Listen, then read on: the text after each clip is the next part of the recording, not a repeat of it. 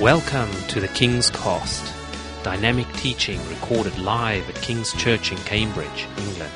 We hope you are blessed and challenged by listening to the ministry today. And now, here's the broadcast.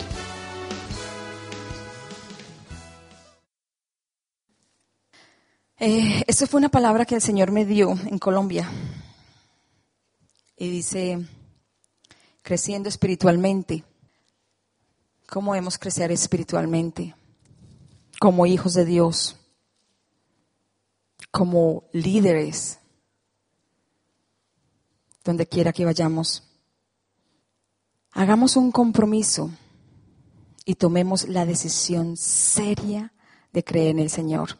Si queremos crecer espiritualmente, hagamos un compromiso y tomemos la decisión seria de creer en el Señor.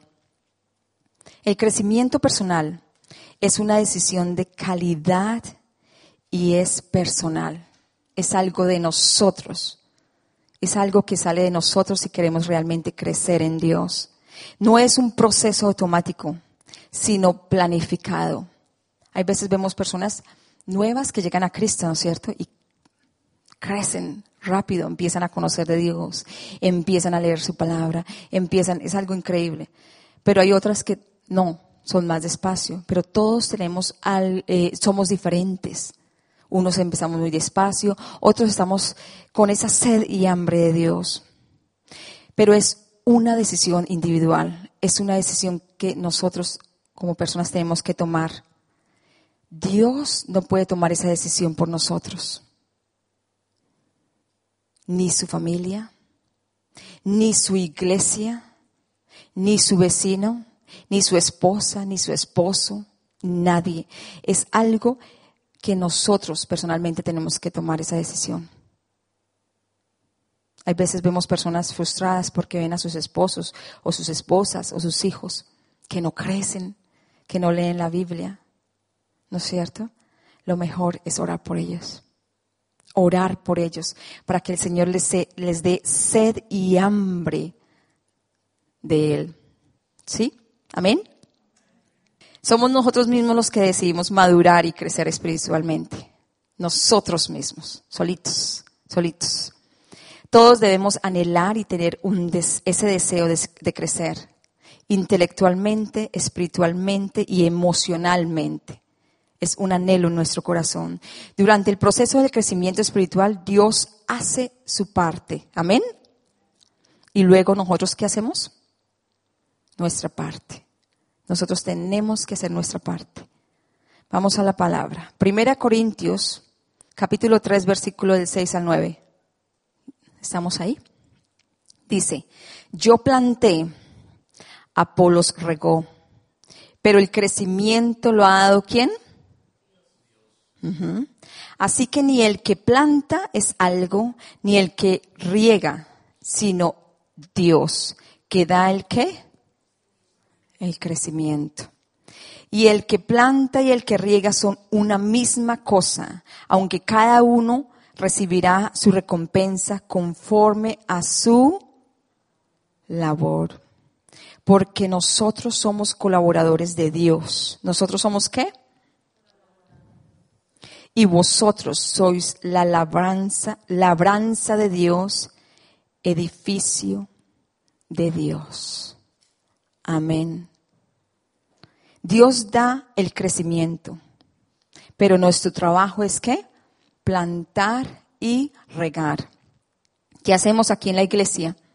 Salimos a las calles una vez al mes, los martes, un martes al mes, a plantar la semilla de Dios. Sí. Y seguirla regando.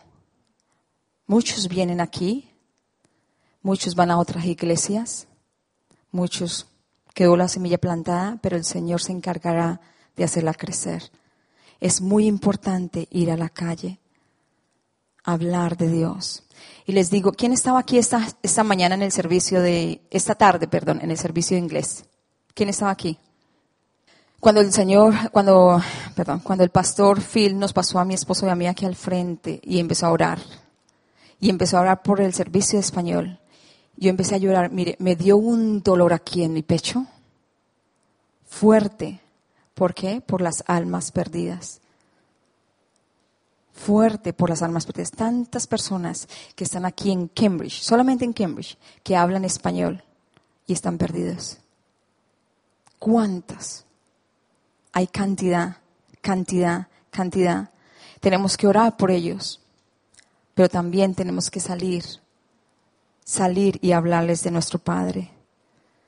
Hay ciertas decisiones que nosotros tenemos que tomar como hijos de Dios y como creyentes para llegar a la madurez y al crecimiento espiritual. Y una de estas es decidir ser un hijo de Dios, un creyente maduro. Amén. ¿Cuántos de nosotros llevamos tres meses en el cristianismo? ¿Cuántos? ¿Cuántos de nosotros llevamos más de tres meses en el cristianismo? ya no somos bebés, ¿no es cierto? Ya tenemos que empezar a tomar pura, a comer comida propia. Ya tenemos que, ya no tenemos excusa, ¿no es cierto? Ya no. Tenemos que empezar a comer comida propia. No más leche. No más gatear. Empecemos a caminar. Empecemos a, a hablar del Señor. Empecemos a comer comida, la comida verdadera que es de Dios. Uno de los métodos de crecimiento para un hijo de Dios maduro es la autodisciplina. ¿Estamos allí? ¿Cuántos de ustedes tienen hambre y sed de Dios? María. La María como siempre. Gloria a Dios, Marita. ¿Cuántos de nosotros realmente tenemos sed y hambre de Dios? ¿Ya? Ah, ahora mi esposo se pegó. Pero es algo de sentirlo todos los días, les digo algo. Es un, es el amor de Dios. Si ustedes no sienten ese amor por Dios, algo está fallando en ustedes. Les digo. Es ahí donde tenemos que ir a Dios, Señor. Yo quiero sentir ese amor tuyo. Yo quiero sentir esa sed y hambre de ti. De todos los días levantarme y lo primero que hago, como hace mi esposo, se levanta, me lleva un café a la cama y él se toma otro café y a la palabra de Dios. Es increíble, increíble. Y en la noche lo mismo. Es increíble. Pero todo tiene un proceso. Para mí fue difícil llegar a ese momento. Todos tenemos un proceso. Pero de verdad que es un tiempo hermoso con el Señor. Es algo, algo, algo lindo. Comience a tomar decisiones en su vida personal. Comencemos, más bien. Me incluyo yo también. Comencemos a disciplinarnos en el estudio de la palabra, en la oración. Amén. La oración aleja la aflicción. Y eso lo sabemos. La oración aleja la aflicción. ¿Cuántos de nosotros a veces estamos tristes y vamos y oramos al Señor y salimos con gozo? Y eso nos, nos pasó también en el funeral de mi padre. Estamos tristes, claro, que ya no lo podemos ver, ya no lo podemos tocar, ya no nos puede dar un abracito, un besito. Pero vamos al Señor, a la presencia, Él nos da gozo, nos da paz. Vamos al Salmo 119, versículo del 90 al 92. Tu fidelidad se extiende a cada generación y perdura igual que la tierra que creaste. Gracias, Señor. Qué fidelidad tan grande, ¿no es cierto? Su fidelidad se extiende a cada generación y perdura igual que la tierra que creaste. Tus ordenanzas siguen siendo verdad hasta el día de hoy, porque todo está al servicio de tus planes. Amén. Si tus enseñanzas no me hubieran sostenido, con alegría ya habría muerto en mi sufrimiento. ¿Cuántos de ustedes han sentido que, que ya no pueden más? ¿Cuántos? Que ya no pueden más. Y van a la palabra de Dios y Dios los anima. ¿Sí o no? Nos da, nos levanta. Por eso tenemos que ir a su palabra. Tenemos que buscarlo. Tenemos que hablar con Él. Tenemos que orar. comience a hacer cosas más allá de lo que el resto de personas hacen. Esta mañana estaban hablando de, de la visión de la iglesia y, y, que esta iglesia es, ¿cómo se dice? Que no para, unstoppable. ¿Cómo se dice? Imparable. Imparable. Deberíamos, así deberíamos de ser nosotros, que, que seamos imparables, que siempre queramos hacer algo, pero algo para el Señor, ¿no es cierto? Empecemos a mirar más alto. ¿Ustedes saben quién es su Padre? El Rey de Reyes, el Señor de Señores, el dueño de todo. Empecemos a mirar más alto. Yo pienso, tengamos más fe, ¿no es cierto? La autodisciplina es importante muy, muy importante con las cosas de Dios. Empecemos con cosas pequeñas. Hagámoslo desde ahora. En este nuevo año que todavía estamos en febrero, ¿no es cierto? Ya casi se termina. Empecemos una disciplina. No dejemos, como dicen, no dejemos para mañana lo que podemos hacer hoy, ¿no es cierto? Organicemos nuestras vidas desde ya. Las parejas, los matrimonios que hay acá, los solteros, Empecemos a tener una comunión con Dios diaria, una rutina, pero que no se vuelva rutina, que no se vuelva algo religioso, que se vuelva un anhelo, un deseo de su corazón estar en la presencia de Dios.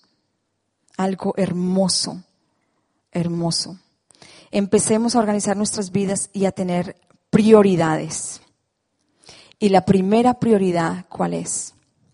Debe ser Dios en nuestras vidas, ¿no es cierto? primero en nuestros corazones. Amén. Segunda de Crónicas 17:4, ¿qué nos dice? Busquémoslo al primero, ¿no es cierto? Dice, sino que buscó a Dios, al Dios de su Padre, y anduvo en sus mandamientos y no según las obras de Israel, no según las obras del pueblo, del mundo. ¿Qué tenemos que hacer? Buscar a nuestro Dios, ¿no es cierto? A nuestro Padre. Solo hay algo más poderoso que la gente humana, que la mente humana, perdón. Solo hay algo más poderoso que la mente humana. ¿Quién es? Dios. Dios es más poderoso que nuestra mente.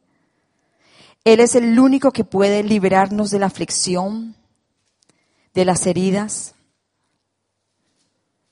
de todos los esquemas, de todos los paradigmas, de fracaso, de la infidelidad. Él es el único que puede ayudarnos a renovar nuestra mente. Amén. ¿Han escuchado a Joyce Meyer con la renovación de la mente? Es muy bonito, porque el arma más importante del enemigo es nuestra mente. Todos lo sabemos, todas las mentiras que el enemigo nos pone en nuestras mentes. Y muchas veces nosotros le creemos. Ahí es donde tenemos que mm, mm, ir a la palabra de Dios. Él es el único que nos puede renovar nuestra mente y enseñarnos a, a, soñar con sus planes, con los planes que Él tiene para nosotros, con sus propósitos que Él tiene para nosotros, porque cada uno fuimos creados con un propósito. Amén. En esta vida. El que Él tiene para cada uno de nosotros. Una visión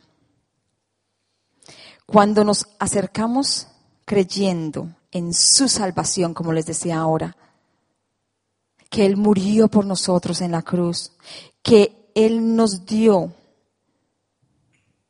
a través de ese momento increíble en la cruz, Él nos dio el Espíritu Santo, nos dio ese mismo poder del Espíritu Santo. Él lo dejó para nosotros, amén. ¿Para qué? Para nosotros poder salir de todas estas, ¿o no? Para nosotros saber pensar, actuar, sentirnos de una forma nueva, diferente. Él nos dio el poder. ¿Le creemos que tenemos poder dentro de nosotros? ¿Le creemos que el Espíritu Santo vive dentro de nosotros? ¿Y que lo que es imposible para el hombre es posible para Dios? ¿Y que hay cosas que nosotros vemos que uh, no son posibles para nosotros? Pero Señor, si es tu voluntad, si es posible contigo, tú lo puedes hacer. Dar esos pasos de fe. Él nos puede hacer sentir de una forma nueva, una forma correcta, una forma adecuada, ya no según condicionamientos del pasado, sino según el amor de Dios sobre nuestras vidas. Todo eso del pasado, dejémoslo atrás. Dejémoslo atrás. Empecemos una nueva vida. Siempre les he dicho, si vivimos en el pasado nunca tenemos presente mucho menos futuro.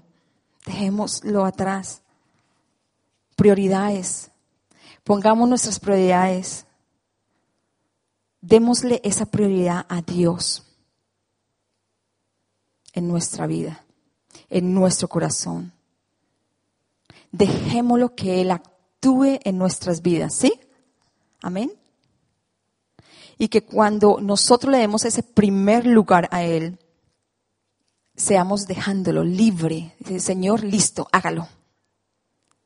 Trabaja en mí. Haz algo en mi vida. Haz algo en mi vida.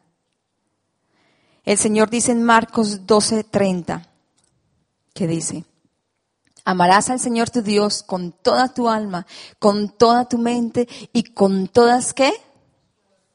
¿Realmente lo amamos? ¿Sí? ¿Realmente lo seguimos? ¿Realmente le obedecemos? La verdad que es difícil. Es difícil. Hmm. Si nosotros no le damos el primer lugar a Dios en nuestras vidas, Él no puede obrar en nosotros. Para nada puede trabajar en nosotros. Más, por más que Él quiera trabajar en nuestras vidas, Él nos dio a nosotros libre albedrío. Amén. ¿Sí? Y si no lo dejamos a Él que trabaje en nosotros, Él no lo va a hacer. Él no lo va a hacer. Pero tenemos que darle permiso a Él. Recuerde lo que les mencioné antes, que el crecimiento debe ser algo planificado y no automático. Tomemos decisiones para poner todas nuestras prioridades en orden. Empecemos una vida nueva. Ya es hora, la verdad, ya es hora. Primero, Dios y su relación con Él, su intimidad con Él, su tiempo con Él a diario. Es muy importante entrar a su presencia. No solamente ir, leer la palabra, pedirle y hablarle, pero también saberlo escuchar. Él nos habla. Él quiere hablarnos. Pero muchas veces no lo escuchamos. Segundo, su familia, su esposo o su esposa, y luego sus hijos, ¿sí? Pasar tiempo con ellos, calidad de tiempo con ellos. No solamente tiempo y ya, no. Dedicarle tiempo de calidad. Primero su esposo o su esposa y luego sus hijos. Porque si los esposos están bien, los hijos están qué? Bien. Si queremos tener una familia sana, unos hijos que, que amen al Señor, que quieran venir a la iglesia. Tenemos que enseñarlos a Él, tenemos que darles ese ejemplo de nosotros como padres. ¿Sí o no? Tercero, la iglesia. El compromiso y servicio con la iglesia. Todos tenemos un compromiso con la iglesia del Señor. Nosotros todos somos la iglesia del Señor, amén. No es este, este, este, estas cuatro paredes. Nosotros somos la iglesia del Señor. Entonces todos tenemos un compromiso con el Señor. ¿Y cuál es el compromiso que tenemos con Él? La iglesia es la novia del Cordero. ¡Wow! ¡Qué lindo, ¿no es cierto? ¿Sí o no? Y nosotros somos esa iglesia. Qué hermosa. Por lo tanto, toda decisión que tomemos debe estar basada en lo que Dios nos hable, nos diga en su palabra. Tenemos que estar pendientes, tenemos que estar en oración con Él para no equivocarnos. Siempre nos vamos a equivocar, somos humanos, somos humanos, pero no hay tanta excusa, tenemos que tener mucho cuidado. Entonces, ahí es donde es importante que empecemos con cosas pequeñas en la iglesia. Empecemos a ayudar en la iglesia, los que van a la iglesia. Empecemos a colaborar en una u otra cosa, con cosas pequeñas. y vamos a ver el resultado. Eso nos ayuda a crecer más. Cuando mi esposo y yo empezamos a servir en la iglesia, uf, nos ayudó mucho. Y nosotros empezamos en la puerta, dando la bienvenida a las personas. El pastor de esta iglesia, el pastor anterior de esta iglesia, él, él fue a nuestra casa antes de nosotros venir aquí a la iglesia y fue a un, le hicimos una fiesta a una amiga de nosotros, de sorpresa. Y él era su amigo, era uno de sus amigos, era su pastor y lo invitamos a él. Y después nosotros un día estábamos buscando iglesia, pidiéndole al Señor qué iglesia nos quiere llevar. Queremos ir a una iglesia donde crezcamos espiritualmente, pero también queremos servir. Y vinimos, fuimos a varias y llegamos aquí. Y aquí el Señor nos dejó. Y ese pastor cuando llegamos acá nos dijo, yo quiero que ustedes reciban la gente ahí en la puerta, de la misma forma que ustedes reciben la gente en su casa. Y desde ahí empezamos nosotros, wow, queremos.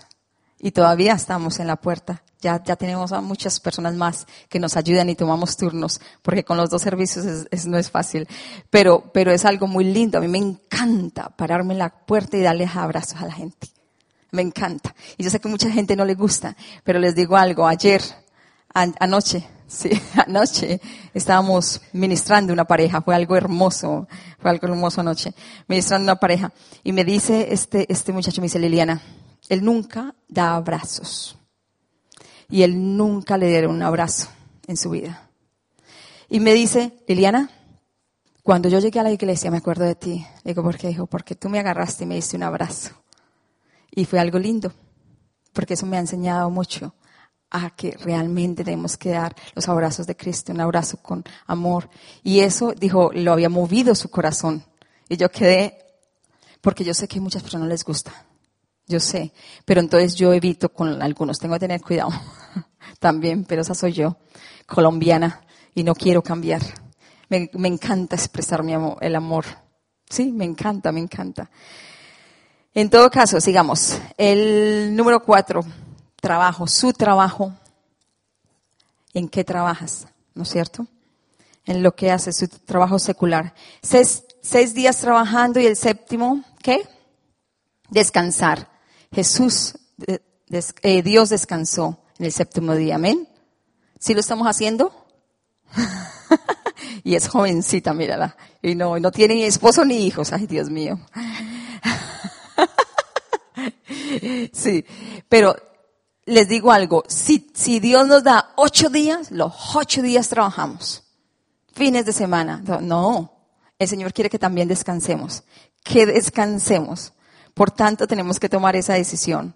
Esa es una, una, una prioridad y pedirle a mi Dios que nos ayude porque Él nos puede ayudar. Él nos puede dar un trabajo que sea flexible, un trabajo que podamos descansar. Y el Señor nos ha hablado de eso, ¿no es cierto?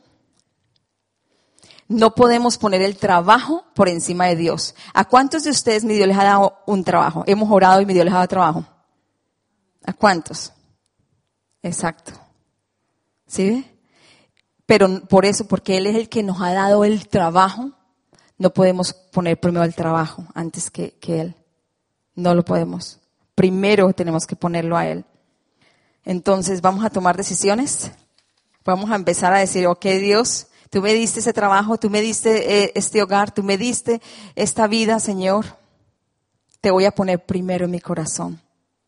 Les digo algo, si ustedes no cambian esas prioridades, si ustedes no empiezan esas prioridades, ahora se van a arrepentir en el futuro, porque es algo que tenemos que hacerlo. Es algo que yo los animo. Empecemos a tomar prioridades, a poner a Dios primero en nuestro corazón. Es lo más lindo que hay. Se los digo por experiencia mía, mía. Es lo más lindo ir a ese momento y hablar con Él, llorarle, cantarle, hablarle. Es lo más, lo más lindo que ustedes pueden hacer, lo más hermoso. Y es un buen ejemplo para nuestras familias, para nuestros hijos. ¿Cuántos de nosotros vemos a nuestros hijos lejos de Dios? Muchos de pronto en drogas o familiares, en alcohol, en malos caminos. ¿Cuántos de nosotros? Seamos buen ejemplo para nuestros hijos, para nuestros familiares, los que no tienen hijos. Muchos de ustedes son los únicos cristianos en su familia, ¿cierto? Ahí es donde es un ejemplo vivo de Cristo Jesús. Démosle el primer lugar a Dios. No coloquemos las, no coloquemos la familia ni el trabajo primero. Coloquemos a Dios primero. Cuando sus hijos crezcan y ya se vayan, ahí tienen que colocar a Dios primero.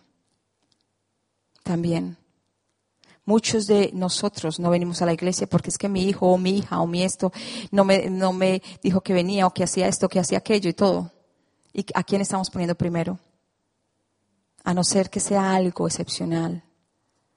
Tenemos que mirar cómo lo, ser sabios, por eso tenemos que pedirle a mi Dios que nos dé sabiduría, sabiduría en todo lo que hacemos, en todo. Deseamos comenzar a crecer ahora. Lo que usted decía, decida el día de hoy es lo que usted será el día de mañana. ¿Sí o no? Las decisiones presentes determinan nuestra condición futura. Harto que sí. Mucho, mucho, mucho, mucho. Algunas personas tratan de culpar a otros por su fracaso, por su falta de crecimiento espiritual, dicen fue la iglesia o fue esta persona o fue mi hermano, pero siempre vamos a encontrar un responsable. Siempre. Tenemos que tomar la iniciativa de buscar a Dios y darle ese primer lugar en nuestros corazones. De ablandar nuestros corazones, ok Señor, sí, hazlo, hazlo, hazlo, hazlo. Pasamos por pruebas, pasamos por pruebas, pero si lo hacemos es algo hermoso porque tenemos el gozo del Señor. Amarás al Señor tu Dios con toda tu mente, con toda tu alma, con todas tus fuerzas. Tenemos que amarlo a Él primero que nuestros esposos, que nuestras esposas, que nuestros hijos. Tenemos que amarlo a Él primero que cualquier cosa o persona. A Él primero. Entonces hoy los animo a que estudiemos, escudriñemos su palabra. No solamente cojamos un, diario todos los días y voy a leer esto, voy a leer esto y ya no. Escudriñemos su palabra. Que veamos que el Señor realmente nos está hablando. Busquémoslo más para nuestro propio crecimiento. Nosotros podemos crecer en ese lugar secreto también. Él nos puede revelar y mostrar cantidad de cosas ahí, en ese lugar secreto así como en la iglesia, así como cuando estamos todos juntos en la iglesia. Porque Él dice, no dejemos de congregarnos. Lo dice en su palabra. El secreto de su futuro está escondido en qué? En la oración. Amén. Amén. ¿Cuánto estamos orando diariamente? ¿Cuánto tiempo estamos pasando con el Señor? ¿Cuánto? decidamos tener un espíritu enseñable. Enseñable. Una persona que tiene un espíritu enseñable es alguien que está abierto a recibir y aprender de otro. Y no es fácil muchas veces, ¿no es cierto? Que nos digan una cosa, otra cosa. Ah, pero ¿quién es esta persona? ¿Pero quién es aquella? Tiene un corazón moldeable y un gran deseo de aprender más no es alguien con una mente cerrada, es alguien que realmente quiere crecer como hijos de Dios. Aprendamos de otros y sobre todo de nuestros propios errores. De nuestros propios errores. No seamos conformistas. Pero ¿qué significa conformismo? Es cuando una persona no quiere seguir adelante ni hacer algo para cambiar la situación en la cual está viviendo quiere seguir triste. Es una persona que no tiene futuro, que no tiene visión, que no tiene ganas de vivir, que vive solamente, camina porque todos caminan, que trabaja porque necesita dinero. Pero Dios quiere que todos tengamos una visión. Todos tenemos una visión en nuestras vidas. ¿Cuál es tu visión? ¿Sabemos cuál es la visión? ¿Sabemos? cuál es la visión que Dios tiene para nosotros o qué meta nos estamos proponiendo desde ahora en adelante. Espero que esta palabra les haya hablado hoy a tomar decisiones radicales en nuestras vidas. Muchas veces ustedes han escuchado de pronto ya que sí, que tenemos que poner a Dios primero, que sí, que no, que el trabajo, que no, que la familia, que no. Pero muchas veces somos como niños que tenemos que que nos repitan y nos repitan. A Dios primero. Primero Dios. Luego su familia, su esposo o su esposa. Luego sí sus hijos. Luego la iglesia y luego su trabajo. ¿Estamos allí? Amén. Primera de Juan 4:4. Y luego oramos. Nos dice, ¿qué nos dice ahí el Señor? Hijitos, vosotros sois de Dios y los habéis vencido, porque mayor es el que está en quién que el que está en dónde. Es una de las cosas que tenemos que aprender, que tenemos que no aprender porque lo sabemos, es, es aquí, es conocimiento. Tenemos tanto, muchos de nosotros tenemos tanto conocimiento aquí de la palabra de Dios, pero realmente lo sentimos. ¿Realmente lo vivimos? ¿Realmente sabemos que Cristo vive en nosotros, que el Espíritu Santo vive en nosotros y que todo lo podemos en Cristo que nos fortalece? ¿Realmente lo sabemos cuando estamos en los malos momentos o cuando tenemos que tomar una decisión? Señor, eres tú. Dile, Señor, yo soy tus ojos, yo soy tus manos, yo soy tu boca, tú habla por intermedio mío. Pero para que Dios nos use de esa forma tenemos que estar en comunión con Él a diario. Tenemos que buscarlo a diario. Hijitos míos, ¿qué dice? Mayor es el que está en quién? En nosotros que el que está en el mundo. Ustedes pueden salir adelante, todos podemos salir adelante con el poder que Dios nos ha dado. Ese mismo poder que levantó a Jesucristo de la tumba, que ese mismo poder nos levante a nosotros, nos ayude a nosotros. Vamos a orar. Thank you for listening, and we trust that the Word of God has inspired you today. For further information about King's Church, or to access our large archive of other recordings, go to www.kingscambridge.org. If you're listening on iTunes, we would love you to leave us some feedback. God bless and goodbye.